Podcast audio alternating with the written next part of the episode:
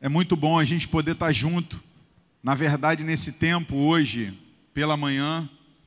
E enquanto eu estava ali, o Senhor estava me lembrando, na verdade, quando, quando eu cheguei para estar entre os irmãos, em 2001. Eu me converti em 97.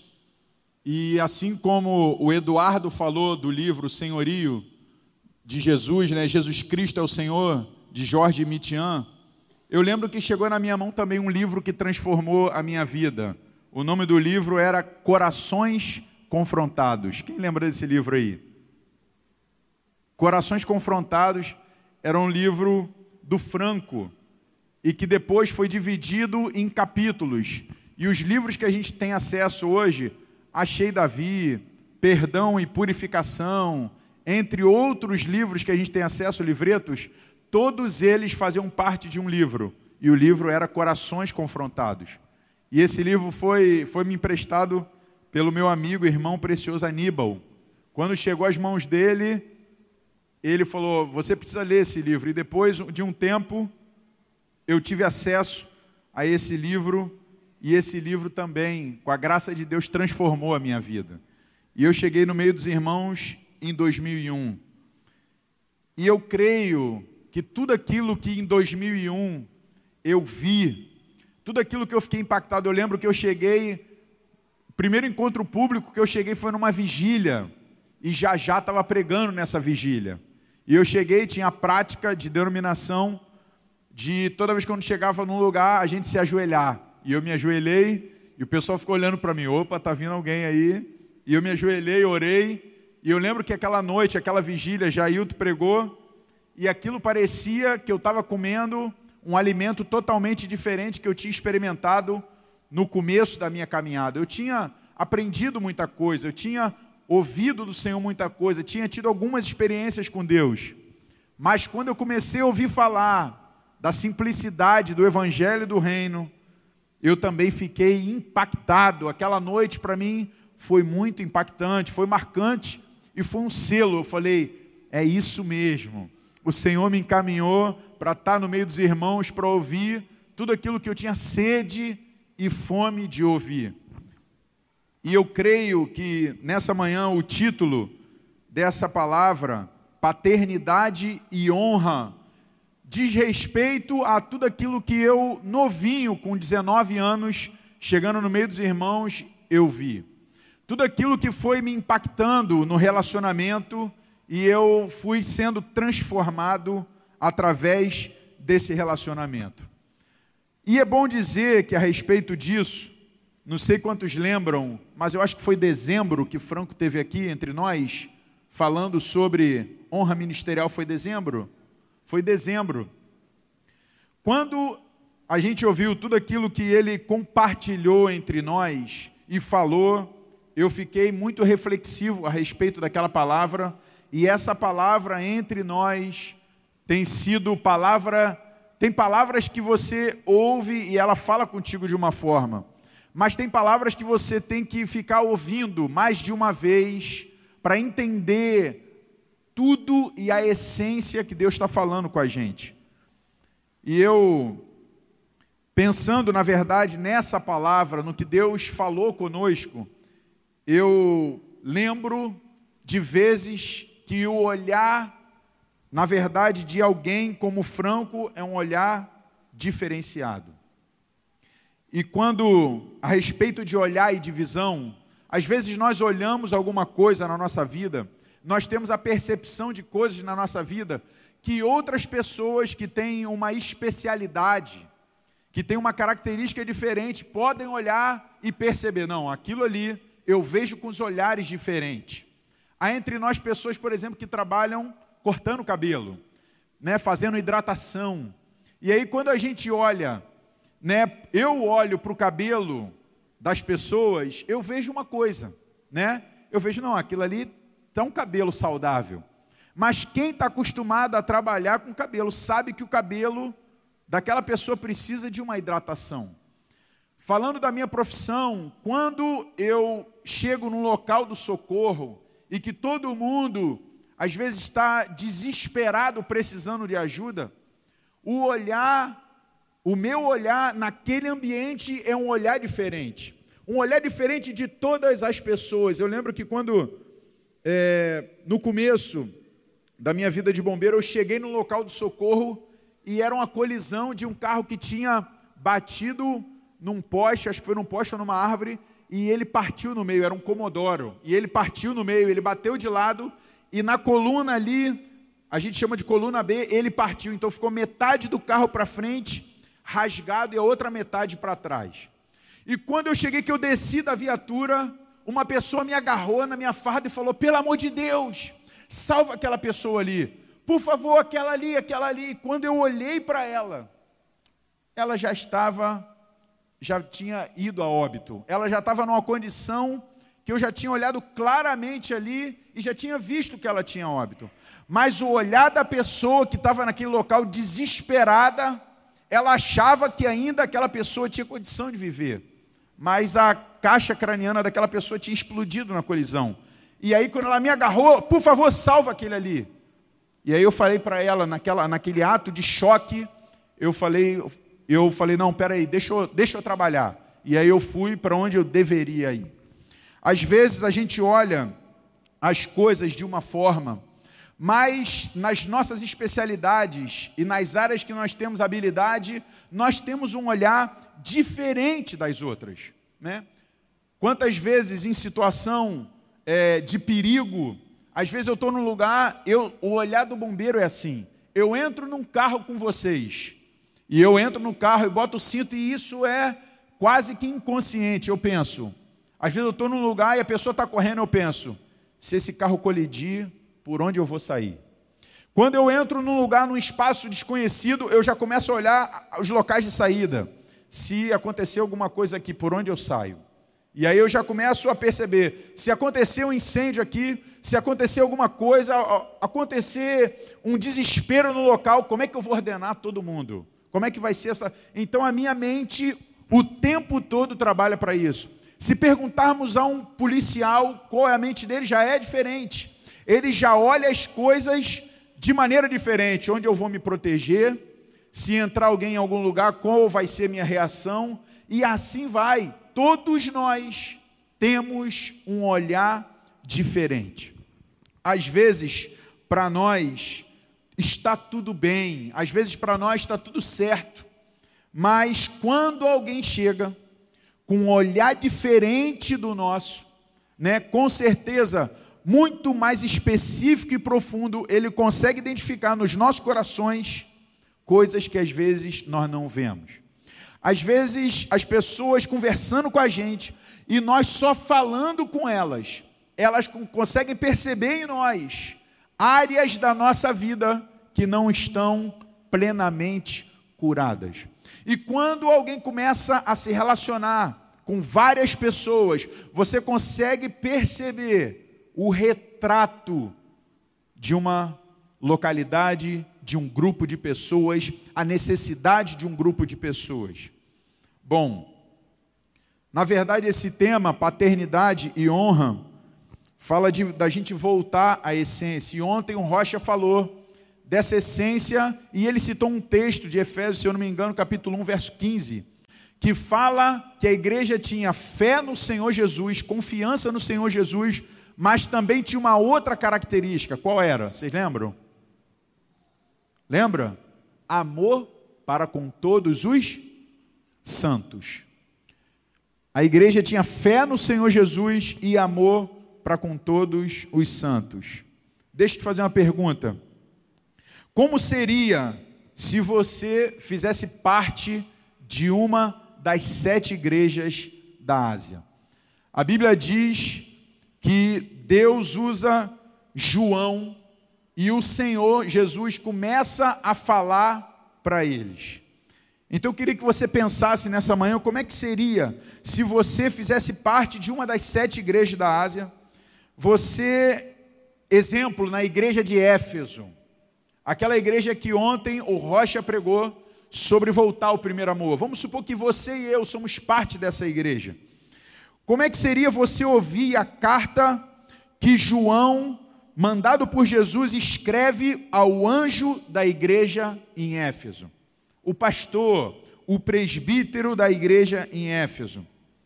Como você agiria e eu ao saber que na verdade você que está vinculado ali, você ouvir que aquela comunidade tinha perdido o primeiro amor.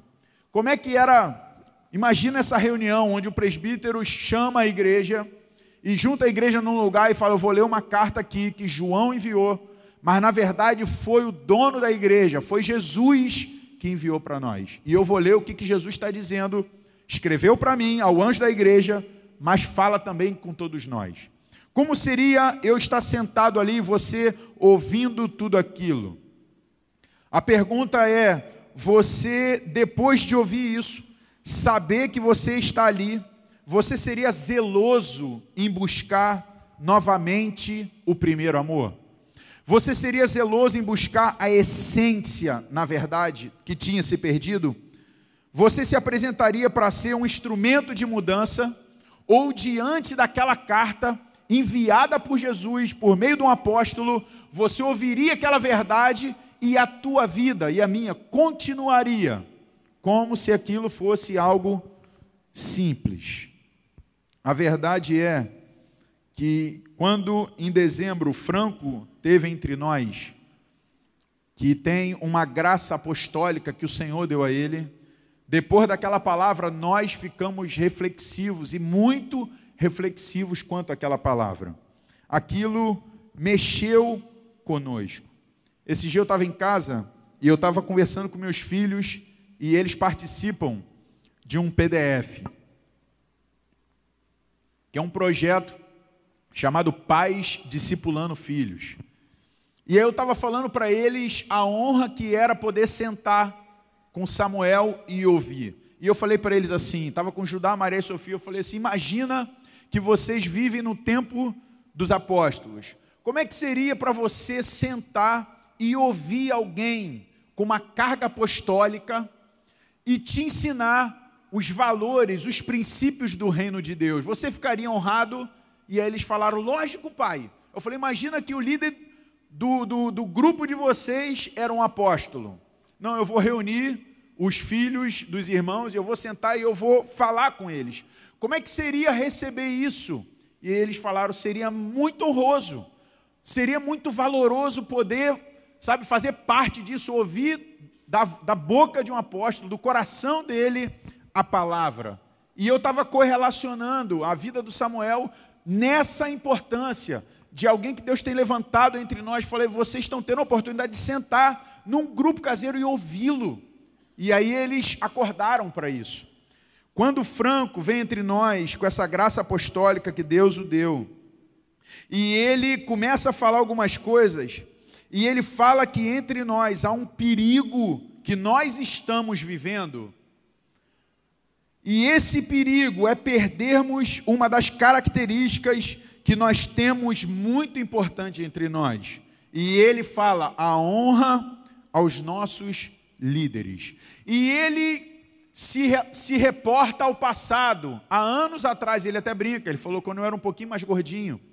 E ele percebe na igreja o que a igreja vivia num relacionamento de honra aos seus pais na fé. E anos e anos depois ele volta e ele fala: Eu quero dizer para vocês que vocês estão correndo um perigo. O mesmo peso no meu coração que é saber que a igreja de Éfeso estava naquela condição. O mesmo peso no meu coração é saber que o irmão com essa graça está entre nós e fala exatamente disso. Do desafio de nós vigiarmos para não perdermos essa essência. Então precisamos responder algumas perguntas. E eu queria que você pensasse nessa manhã e respondesse para você mesmo. Para você, para mim, essa é uma questão séria. Será que tudo aquilo que a gente ouviu para mim e para você, aquilo se deu tão sério a ponto de eu ir para casa e ficar pensando naquilo?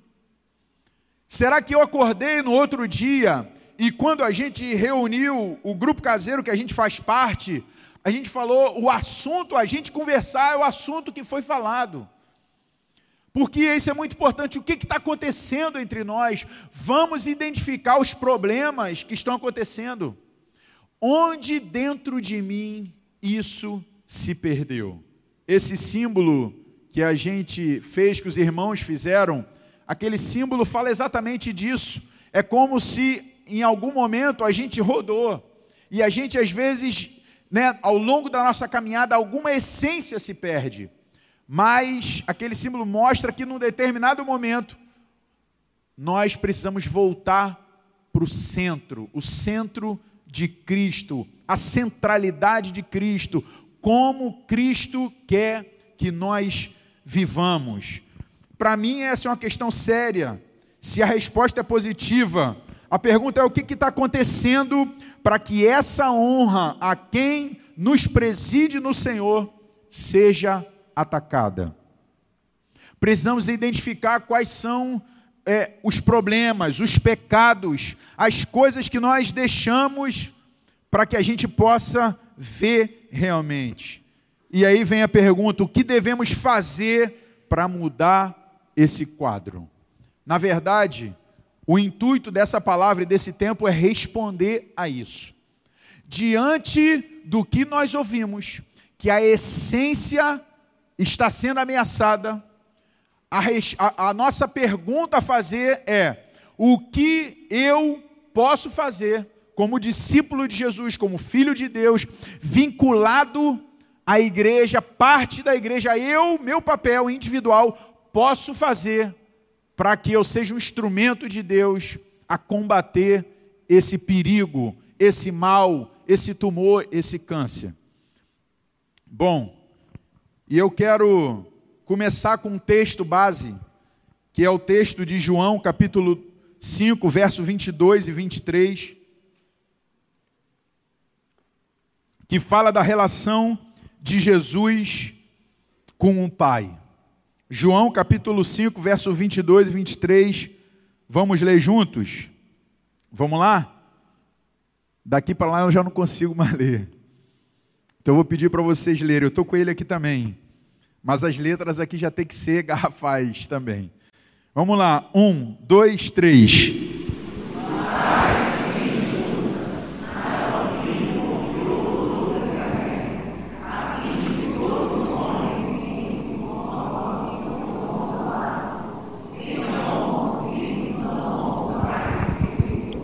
Bom, esse texto, na verdade, o contexto dele é Jesus tinha acabado de curar um homem que estava 38 anos enfermo. Há 38 anos enfermo e esperava pelo um milagre.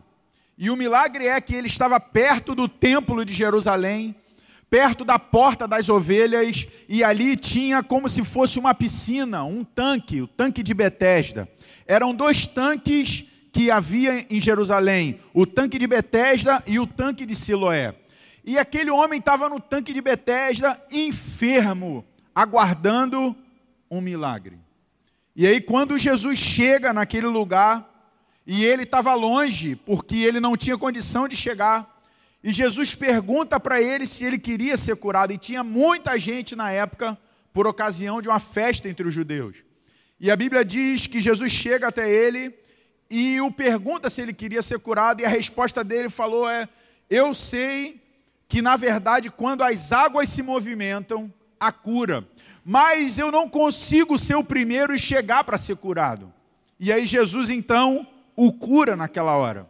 E ele levanta, era dia de sábado, ele pega o leito dele, uma cama de solteiro, imagina um colchonetezinho, e ele bota debaixo do braço e vai embora. E os judeus, na tradição, encontram ele e perguntam: Ei, você não sabe que não é lícito carregar isso em dia de sábado? Então ele diz: Olha, aquele que me curou pediu para eu levar o meu leito, botar o meu leito debaixo do braço e ir embora. E falou: Quem é que foi que te curou num dia de sábado? E ele não sabia, porque tinha muita gente. E quando é mais tarde, Jesus está no templo agora, já entrou no templo e ele está lá no templo também. Não sei o que ele estava fazendo, eu acredito, provavelmente, ingratidão à cura. E ele lá no templo, Jesus encontra ele e fala para ele: Olha, você precisa seguir firme, porque senão os pecados vão vir sobre você, você vai ter uma consequência pior disso. Você precisa seguir firme. Quando ele sai dali, ele encontra os judeus novamente. E aí ele diz aos judeus: Olha, agora eu sei quem me curou, com outras palavras, quem me curou foi Jesus.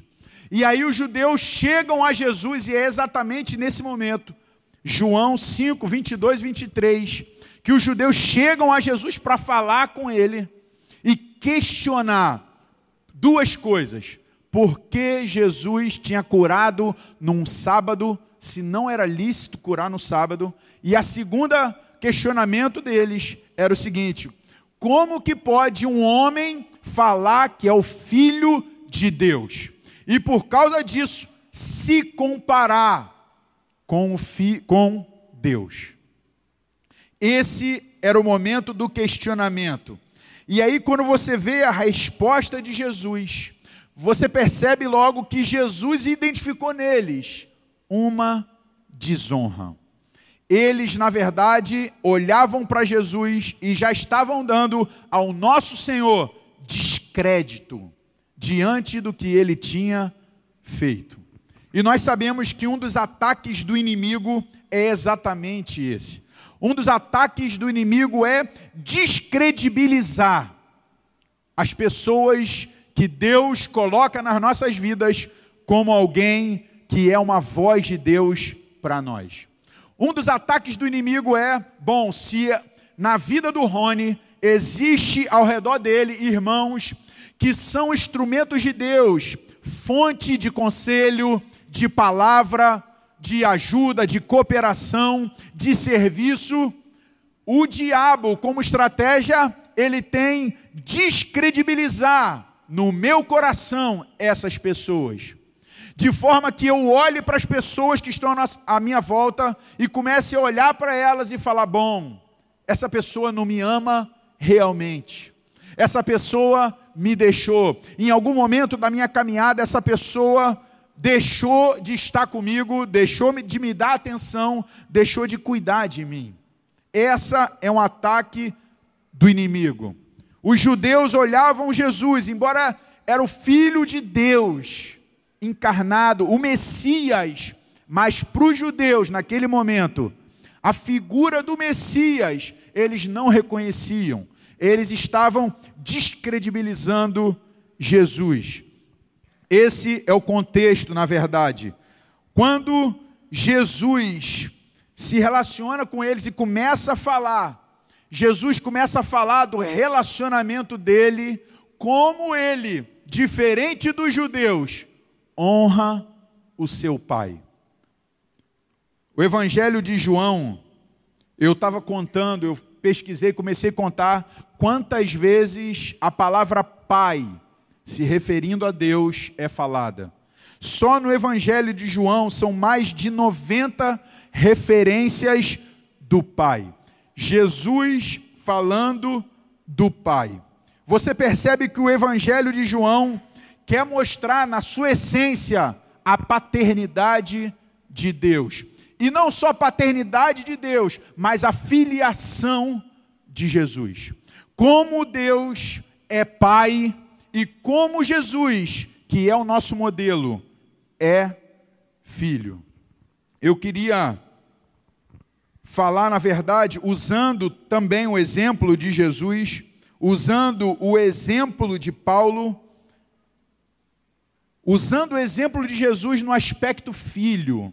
E eu queria te comparar nessa manhã e me comparar nessa posição de filho. A pergunta nessa manhã é: como filhos de Deus e como filhos na fé uns dos outros. Como Paulo fala, qual tem sido a tua visão em relação àquele que Deus levantou na tua vida? Qual tem sido o teu relacionamento dentro do teu coração, mais do que as nossas palavras? Qual tem sido o nosso relacionamento a visão do meu coração, que ninguém vê, que as minhas palavras às vezes podem tentar camuflar, mas como eu, dentro de mim, dou crédito ao meu Pai, Deus, nosso Pai, e aqueles que Deus levantou sobre nós. E quero também usar o exemplo de Paulo para falar, na verdade, agora da relação da paternidade. Paulo, como a figura de um pai, né, no relacionamento com Timóteo, com Tito, qual era a visão de Paulo em relação a Timóteo? Como que era a relação deles e a honra, o carinho, o amor que Paulo dava àqueles que Deus tinha enviado para ele cuidar. Bom, dentro desse assunto, paternidade e honra, eu quero começar definindo o que é ser pai. Ser pai é doar identidade e propósito. Repete para o teu irmão aí, fala assim: ser pai é doar identidade e propósito. Agora, sem eu falar, olha para o outro lado e fala se você gravou.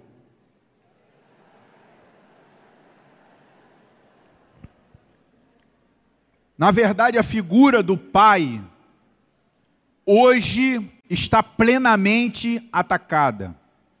Há algumas figuras na sociedade, não sei se tu já percebeu, mas está plenamente atacada. A figura do homem está plenamente atacada. Às vezes os comerciais sempre enfocam a fragilidade, a fraqueza, a falta de crédito do homem. Lembra do comercial lá que tinha do cano? Acho que era do cano, não vou falar qual era o cano não para não fazer propaganda para eles.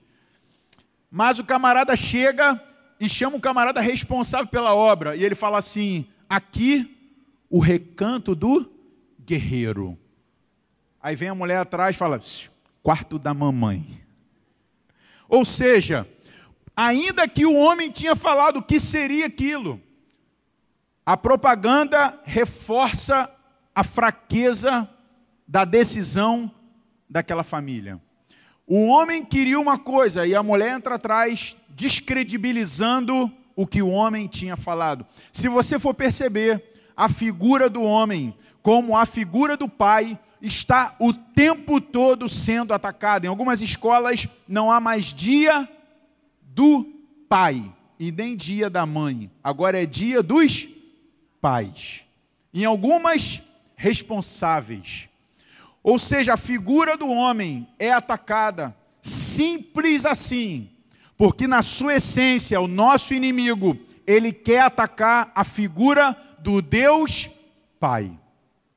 Como que o diabo vai atacar a figura do Deus Pai na sociedade? Atacando aquelas pessoas que representam a autoridade. Então vamos atacar na sociedade os professores, são representam a autoridade na escola. Vamos atacar os militares, representam a autoridade num país. Vamos atacar os juízes, representam a autoridade jurídica nas leis. Vamos atacar os pais, o pai na família. Vamos atacar a figura do homem, a ponto do homem ficar o máximo fragilizado, sem força para decidir, sem força para tomar a dianteira, para se colocar no papel que Deus deu a ele. Ser pai é doar identidade e propósito. Toda vez quando Maria e Sofia se arrumavam novinha, e elas passavam um batom e se arrumava, e elas vinham até mim e falavam: "Papai, tô bonita?" E eu falava: Você está linda, linda, uma princesa. E hoje eu falo para elas: Ó, oh, não vai ser qualquer um que vai encostar aqui, não. Antes de sentir o rostinho liso, tem que sentir aqui, ó. Vou deixar a barba ficar bem cerrada, para quando o camarada chegar, eu dar um abraço nele Daquela aquela serrada. Não vai ser fácil, já aviso de antemão. Pode ficar nervoso, vai chegar tremendo lá em casa. E falta muito ainda. Oxalá que Jesus Cristo volte.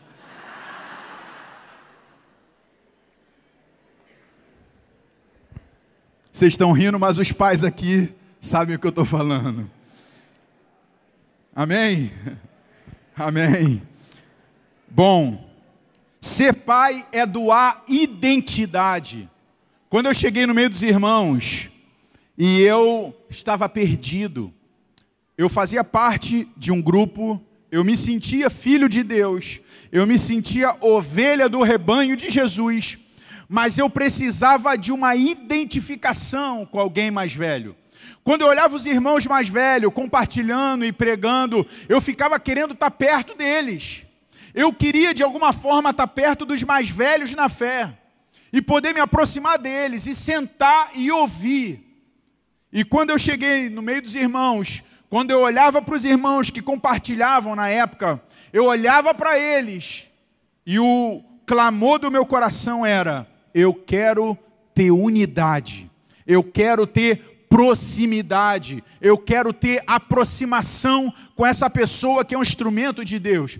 E esse foi um, do, dos, do, um dos alvos no começo da minha caminhada. Eu lembro que várias vezes, durante muito tempo, eu orava. E a minha oração era: Senhor, me aproxima de Fulano. Senhor, eu quero estar perto dele, eu quero ouvi-lo, eu quero sentar com ele à mesa. Essa graça que você tem dado a ele, eu vejo que é verdadeira, e eu quero estar o mais perto possível. Eu quero estar o mais perto possível. A cultura judaica fala na relação do rabino, o mestre, com o discípulo, diz que um discípulo deve estar o mais perto possível do seu rabino. A cultura judaica diz, para que quando ele ande, a sandália dele levante as poeiras, e essas poeiras sujem os discípulos.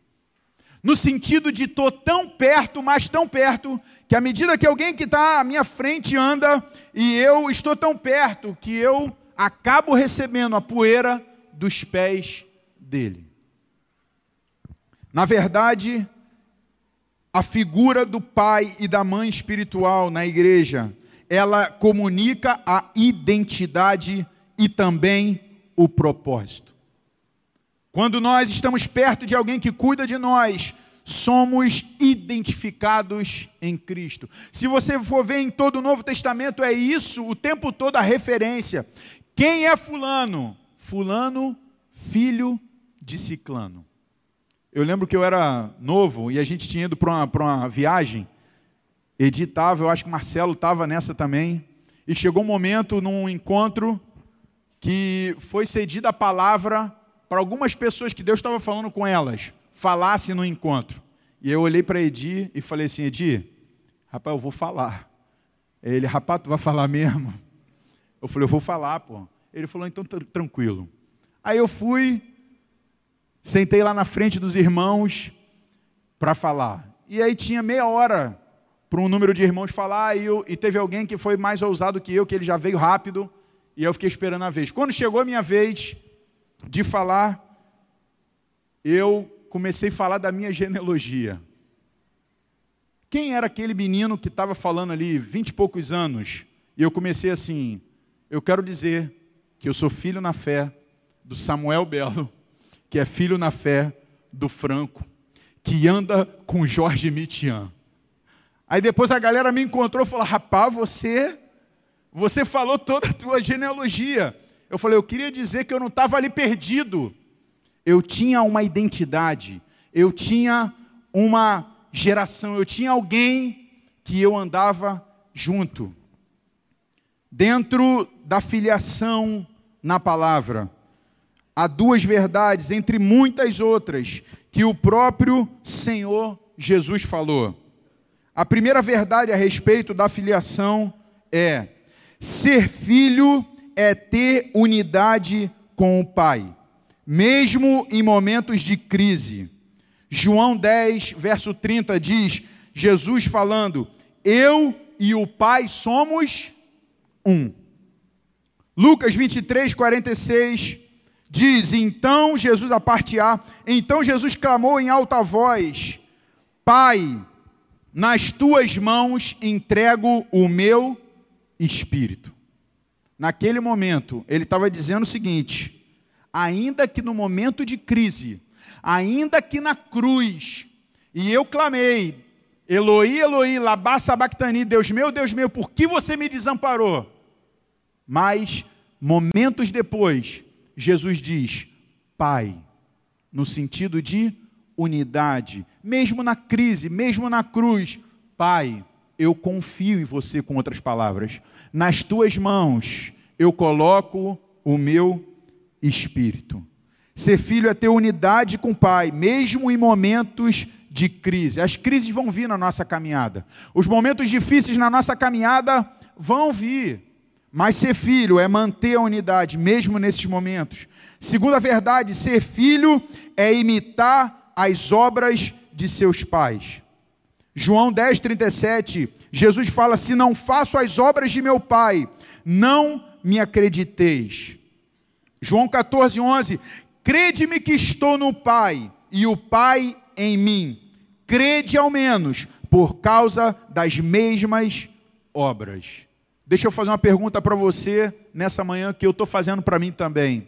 Quando nós olhamos as nossas obras, nosso estilo de vida, nós conseguimos identificar o nosso estilo de vida e as nossas obras com aqueles que são nossos pais no Senhor. A característica de alguém que nesse momento cuida de você, serve a você em amor. Você consegue identificar nela que o mesmo zelo que ele tem pelo serviço, você tem. O mesmo zelo que ele tem pela palavra, você tem. O mesmo zelo que ele tem pela unidade, você tem. Ser filho é imitar as obras de seus pais. E agora, usando o exemplo de Paulo, Paulo, como pai, falando, a Bíblia diz em 1 de Coríntios, capítulo 4, verso 17: Por essa causa vos mandei Timóteo, que é meu filho amado e fiel no Senhor, o qual vos lembrará os meus caminhos em Cristo, como por toda parte ensino em cada igreja. Olha a expressão do rabino andando e o discípulo atrás. Paulo diz: Eu mandei Timóteo a vocês. Você imagina que alguém que hoje cuida de você poderia fazer isso contigo? Fala assim: Eu vou mandar essa pessoa, vou mandar o Rony, porque eu sei que o Rony vai ser alguém que na igreja onde ele foi enviado, ele vai lembrar os meus caminhos em Cristo Jesus, como por toda parte ensino em cada igreja. Será que você poderia hoje, atualmente, ser sacado do meio do grupo que você faz parte falar: eu preciso que alguém fale em determinado lugar e eu preciso que seja você? Seria eu alguém enviado assim? Nós precisamos refletir nisso. Segundo ponto, que é a honra, paternidade e honra. Honra nada mais é do que valorizar, ter como estima, considerar algo de valor ou alguém. Quando falamos de honra, falamos na verdade de valorizar. O que para mim, eu tenho uma Bíblia que quando eu comecei a caminhar, eu queria que fizesse colocasse uma capa de couro. E Moisés chegou, eu era novinho, Moisés chegou e ele me mostrou a Bíblia dele. Ele tinha uma Bíblia pentecostal. E aí ele falou, Rony, eu botei uma capa de couro na Bíblia. Eu falei, é mesmo? E aí eu, quando eu olhei, eu falei, eu quero fazer também. Eu consegui um dinheiro para fazer a Bíblia.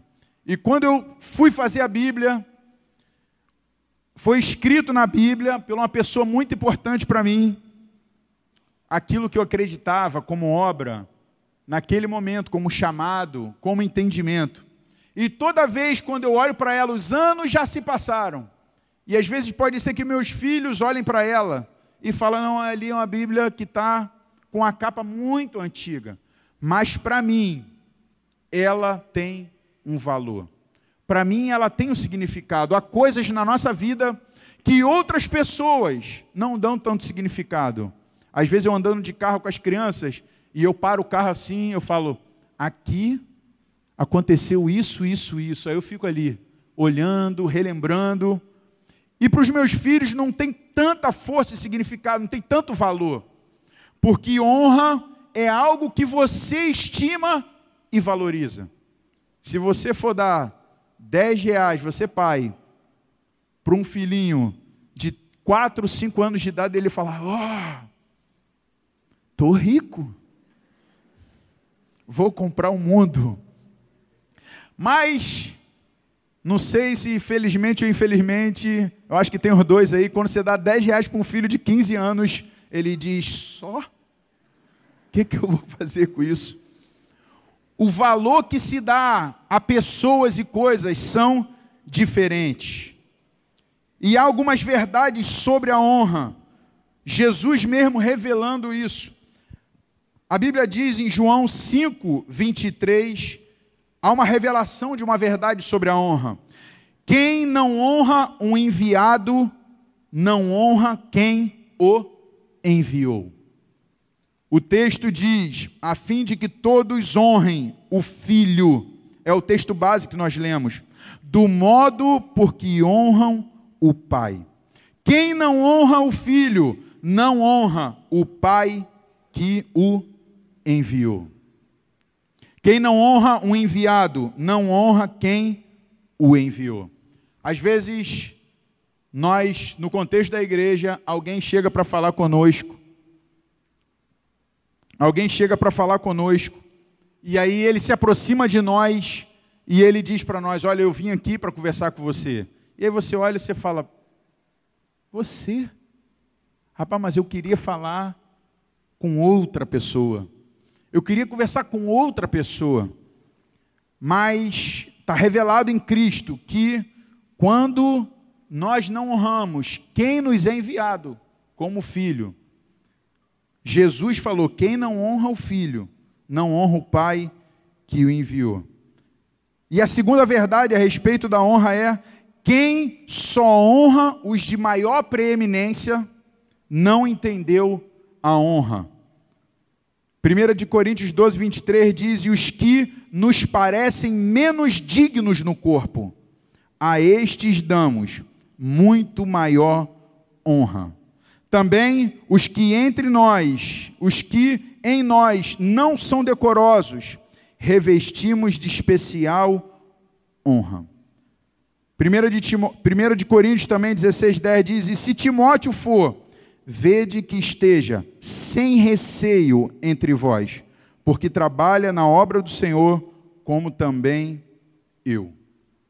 Ou seja, quem na verdade não honra os de maior preeminência, não honra, quem só honra os de maior preeminência, não entendeu a honra. E a terceira verdade, e aqui eu paro esse primeiro momento, quem diz que honra, mas sem unidade interior não está honrando. O texto diz em Mateus 15, 8: Este povo honra-me com os lábios, mas o seu coração está longe de mim. Fala de alguém que exteriormente honra, mas o coração está longe do Senhor. Você pode, em nome de Jesus, fechar teus olhos? Quero terminar esse primeiro momento orando a Deus, pedindo a Deus para que nos dê esse coração, um coração de alguém que valoriza o que o Senhor tem falado entre nós, e nós precisamos, nesse segundo momento, descobrir o que nós devemos fazer para que nós possamos resgatar essa essência.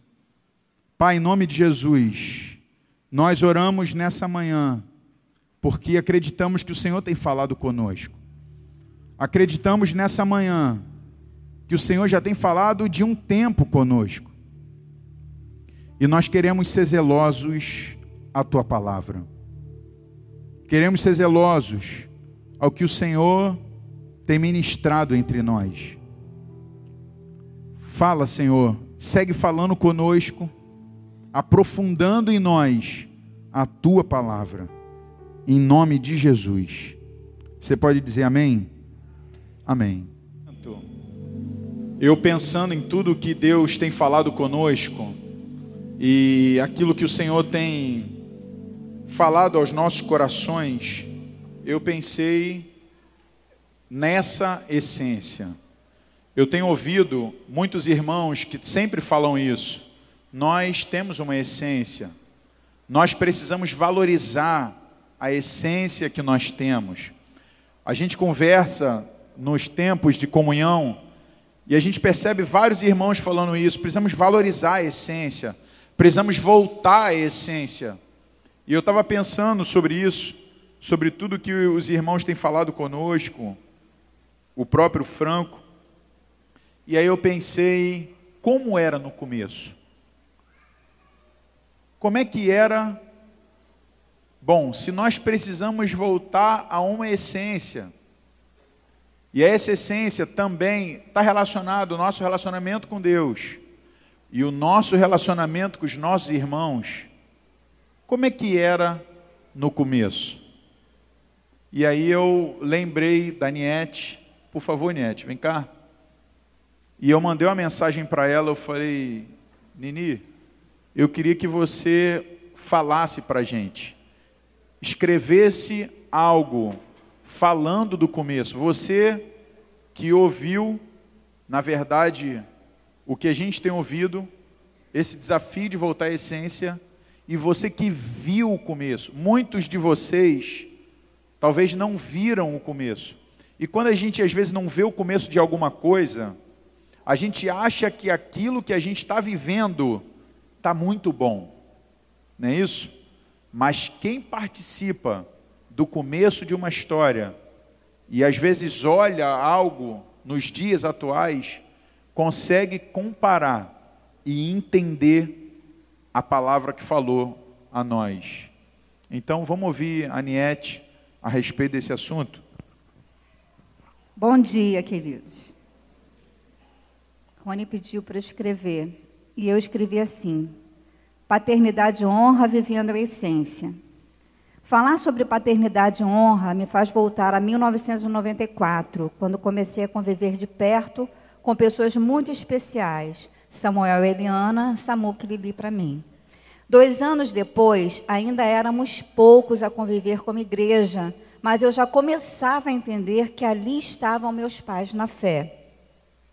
Esse tema me faz lembrar de um texto bíblico um episódio que ilustra bem o sentimento, a revelação, o desprendimento e a alegria com que vivíamos nessa época, o relacionamento com os nossos pais na fé, pastores, supervisores, discipuladores, líderes de grupos caseiros. Isso mesmo, nossos pais e mães. Éramos poucos. Era essa a verdade e nosso sentimento por quem estava à frente de nós eram estimados por nós não só por suas funções, pelo que faziam, mas muito mais por reconhecê-los como família mesmo e como nossos melhores amigos. Entendíamos que esses homens e mulheres eram autoridade sobre nós e a exerciam com integridade de coração. Tínhamos a convicção de que pagavam alto preço por nós, por amor, de graça, pela graça do Senhor. Preço de oração por nós, por nossas famílias, de jejum, de doarem tempo para irem buscar em Deus uma palavra de conselho pessoal ou de ensino coletivo, de nos inserirem como parte de suas vidas, nos socorrendo pessoalmente ou buscando socorro para nossas necessidades, das mais simples às mais graves. Essa era a nossa essência e nosso testemunho na cidade. Por amor, por honra, correspondíamos de pronto a qualquer que fosse o chamado.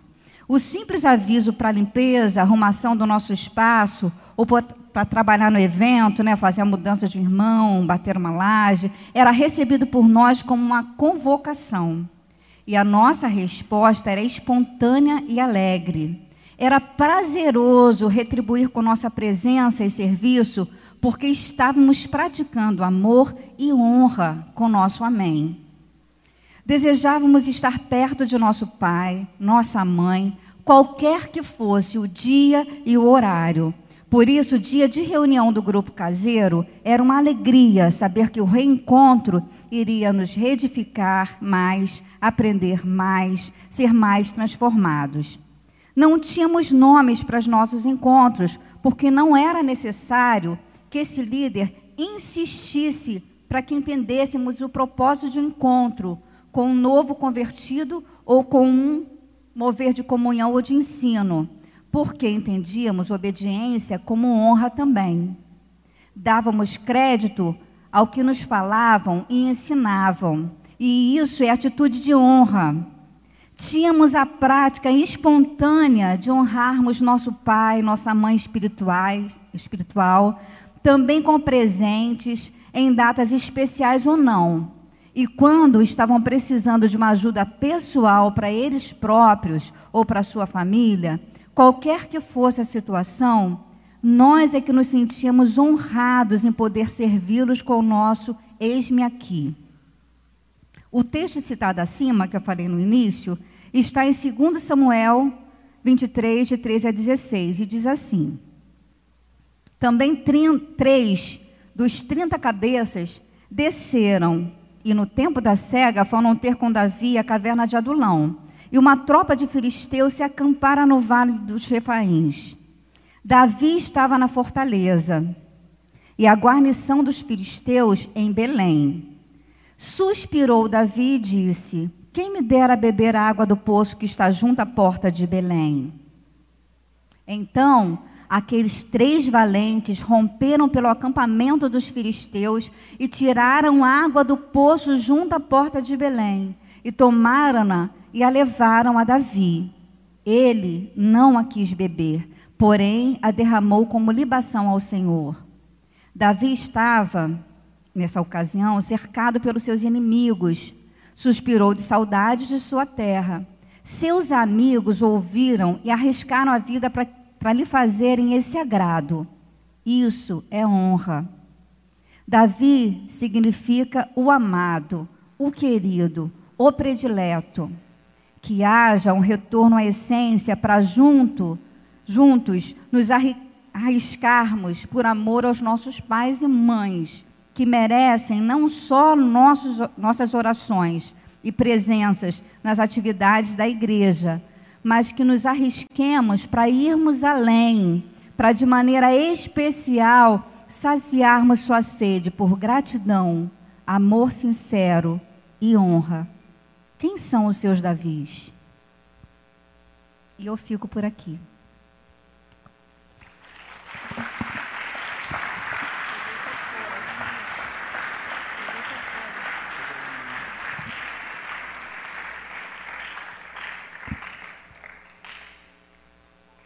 Na verdade, esse texto constitui uma reflexão para nós.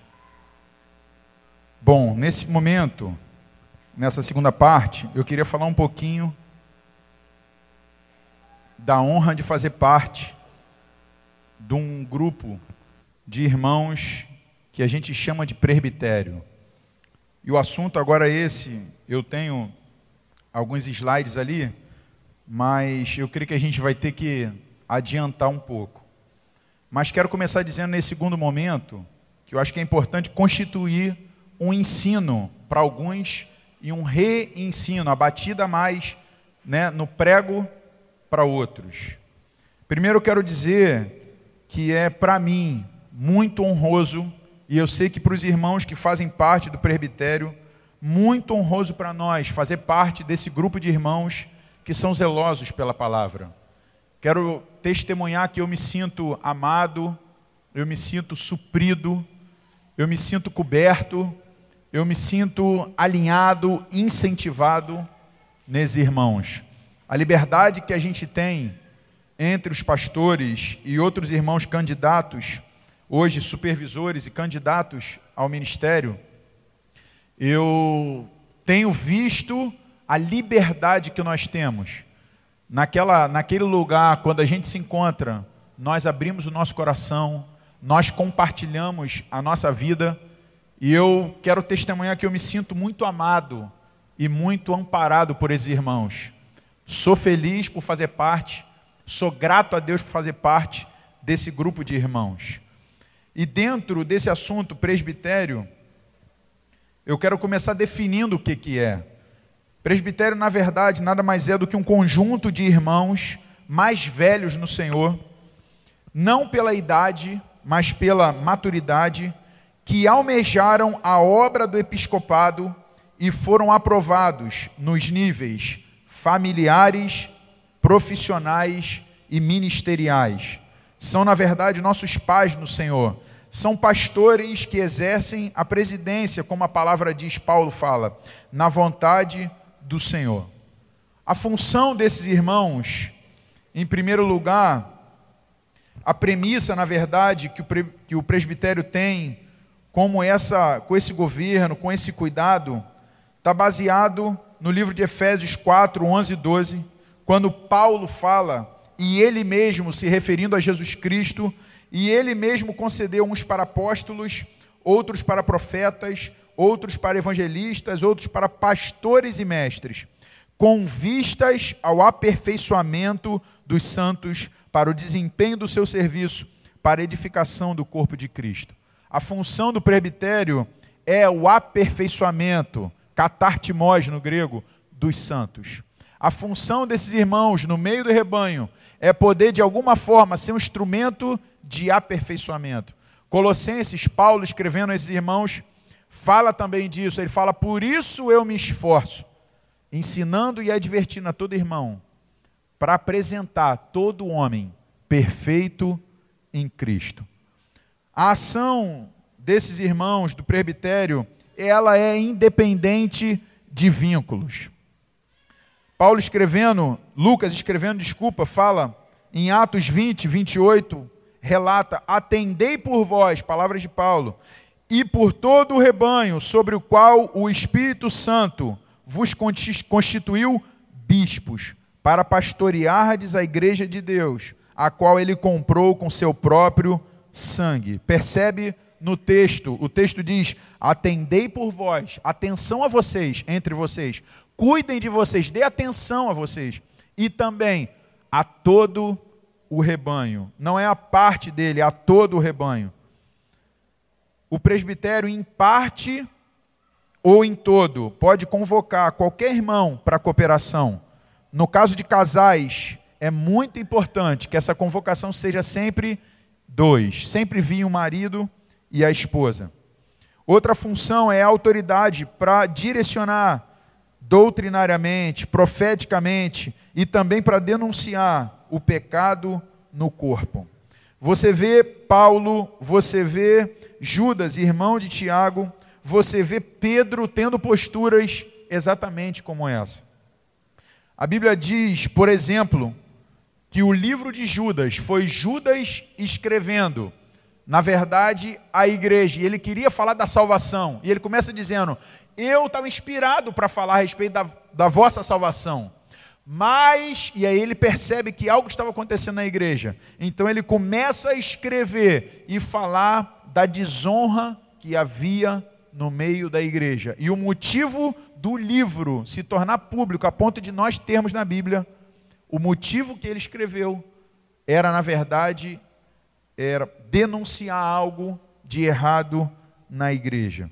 A Bíblia diz em Atos 5, do 1 a 11, quando Pedro, eu fico imaginando, em muitas reuniões onde o humanismo é normal, eu fico imaginando uma reunião daquela que a Bíblia diz que Pedro estava junto com outras pessoas e Ananias vem para dar uma oferta, e a oferta de Ananias, na hora de Ananias vir para depositar a oferta, Deus revela a Pedro que Ananias estava mentindo e não era todo o dinheiro que ele iria dar, mas era parte do dinheiro, mas ele queria a estima e a honra de ser honrado como um homem generoso, mas ele não estava dando todo, e ele conversa isso com a esposa, Safira, e vem no momento de oferta. E quando ele chega no momento de oferta, publicamente, Pedro fala: Ananias, foi por quanto que você vendeu a tua propriedade? E ele fala: Foi tanto. E Pedro fala: Porque você não mentiu aos homens, mas a Deus. E aí, naquele momento, por causa da, daquele pecado, daquela afronta a Deus e a santidade no meio do corpo, Ananias cai morto, isso no Novo Testamento. E aí os homens vêm e recolhem os moços, recolhem Ananias. Tempo depois vem Safira e faz a mesma coisa, e Pedro faz uma pergunta para ela. E acontece com ela a mesma coisa, a morte no meio de uma reunião pública. E aí, quando aqueles homens levam, a Bíblia diz que na igreja o temor do Senhor caiu. Caiu porque o nível de santidade na igreja era tão alto que o nível daquele pecado feria claramente a santidade e a autoridade. Pedro então denuncia aquela postura de Ananias e Safira. E tem outros, vários outros textos de cartas, Paulo escrevendo, e se tornaram públicas. Paulo escreve a Timóteo e fala de Alexandre, o latoeiro, que tinha resistido ele, entre outras cartas, de Diótrefes. João, escrevendo a Gaio presbítero, fala entre vocês há o Diótrefes, que ele quer a primazia entre vocês. Essa é uma das premissas do presbitério, não aceitar o pecado no meio do corpo. É o nosso trabalho, lutar contra o pecado. Outro, a responsabilidade sobre as áreas da igreja, sejam elas fraternais, relacionamentos, administrativas, financeiras. Outra função é o presbitério foi constituído como um nível de autoridade na igreja, devendo nós nos submeter ao Senhor através desses irmãos. O texto diz em Atos 13: havia na igreja de Antioquia profetas e mestres. E aí ele vai citando o nome. E o texto diz: servindo eles ao Senhor e jejuando, disse o Espírito Santo: Separai-me agora Barnabé e Saulo para a obra que os tenho chamado. Então, jejuando e orando, impuseram as mãos sobre eles e os despediram. Era o dever daqueles irmãos ouvir Deus para enviar as pessoas. Você pode perguntar, Rony, como é que é a ação do presbitério? Está baseado em Êxodo 18, na verdade. Quando Jetro dá o conselho para Moisés, e aquele conselho dizia o seguinte: o que for simples, resolva entre vocês, levantem entre vocês, né, irmãos com capacidade, carga, e o que for simples eles resolvam, mas o que for grave, levem ao presbitério. Ou seja, julgar as causas graves, escândalos, divisões, pessoas que são desligadas da vida da igreja, casos de divórcio e casamento, demandas entre irmãos não resolvidos na liderança, a integração de pessoas à vida da igreja é nossa função. Atos 15, falando disso, verso 2 diz: Tendo havido por parte de Paulo e Barnabé contenda e não pequena discussão com eles, resolveram que esses dois e alguns outros dentre eles subissem a Jerusalém, aos apóstolos e presbíteros, com respeito a essa questão. E quando chega alguma questão entre nós, o nosso papel é dar atenção a todas as partes envolvidas e, após isso, trazermos uma decisão apoiada na palavra. O texto diz: Então pareceu, pareceu bem aos apóstolos e aos presbíteros, com toda a igreja, tendo elegido homens entre eles, enviá-los juntamente com Paulo e Barnabé a Antioquia. Foram Judas, chamado Barsabás, e Silas, homens notáveis entre eles. E no capítulo 16, verso 4, fala: Ao passar pelas cidades, entregavam aos irmãos, para que observassem as decisões tomadas pelos apóstolos e presbíteros de Jerusalém. Atos 16, 4. E eu quero terminar aqui falando do nosso relacionamento com esses irmãos. Como nós, como igreja, devemos nos relacionar com esses irmãos? Primeiro eu quero dizer que esses irmãos, na verdade, é um lugar, é uma composição, é um conjunto de irmãos que são nossos pais no Senhor. E toda vez quando alguém entre nós for convidado ou convocado aí no presbitério, deve se sentir num lugar agradável. Deve se sentir num lugar amado. Bom, se eu vou a um lugar que os meus pais estão ali, se as pessoas que oram por mim, se as pessoas que santificam que zelam por amor estão, eu vou me sentir o mais receptivo, o mais bem recebido. O texto diz a respeito disso, em Atos 15, 4, tendo eles chegado a Jerusalém, foram bem recebidos pela igreja, pelos apóstolos e pelos presbíteros, e relataram tudo o que Deus fizera com eles. Nosso relacionamento com eles, Paulo fala, é da honra dobrada. Devem ser considerados merecedores de dobrados honorários os presbíteros que presidem bem, com especialidades que se afadigam na palavra e no ensino. Não sei quantos conhecem John Bevere, escritor do livro A Isca de Satanás e também do livro Debaixo de Suas Asas. Ele se referindo a isso, ele diz: John Bevere diz nesse assunto, Paulo diz, honra dobrada. Em outras palavras, devemos dar o dobro, devemos dar em dobro a honra que daríamos a uma autoridade secular. Outra forma é não aceitar denúncia. Não aceites denúncia contra presbítero, senão exclusivamente sobre o depoimento de duas ou três testemunhas. 1 Timóteo 5,19. Asaf Borba fala que isso é para salvaguardar a honra do presbítero e, acima de tudo, o testemunho da igreja, no livro de um pai para seus filhos. Outro ponto, ter em máxima consideração e estima. E nós conhecemos o texto. Tessalonicenses diz que devemos ter amor em máxima consideração por causa do trabalho que realizam. E devemos ir ao presbitério não só para tratar questões de pecado, devemos ir ao presbitério para receber apoio, devemos estar com esses irmãos para receber dons e receber oração. Está alguém entre vós doente? Chame os presbíteros. Particularmente, eu creio que muito das enfermidades, às vezes, que há entre nós, não são curadas porque não cumprimos o mandamento. Não é alguém falar, fulano, vai lá nos presbíteros para eles orarem por você.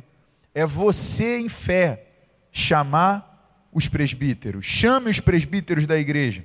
E esses façam oração sobre ele. Paulo escrevendo para Timóteo, eu termino aqui, ele diz: Não faças, não te faças negligente para com o dom que há em ti. Deixa eu fazer uma pergunta para você. Você gostaria de receber algum dom nesses dias?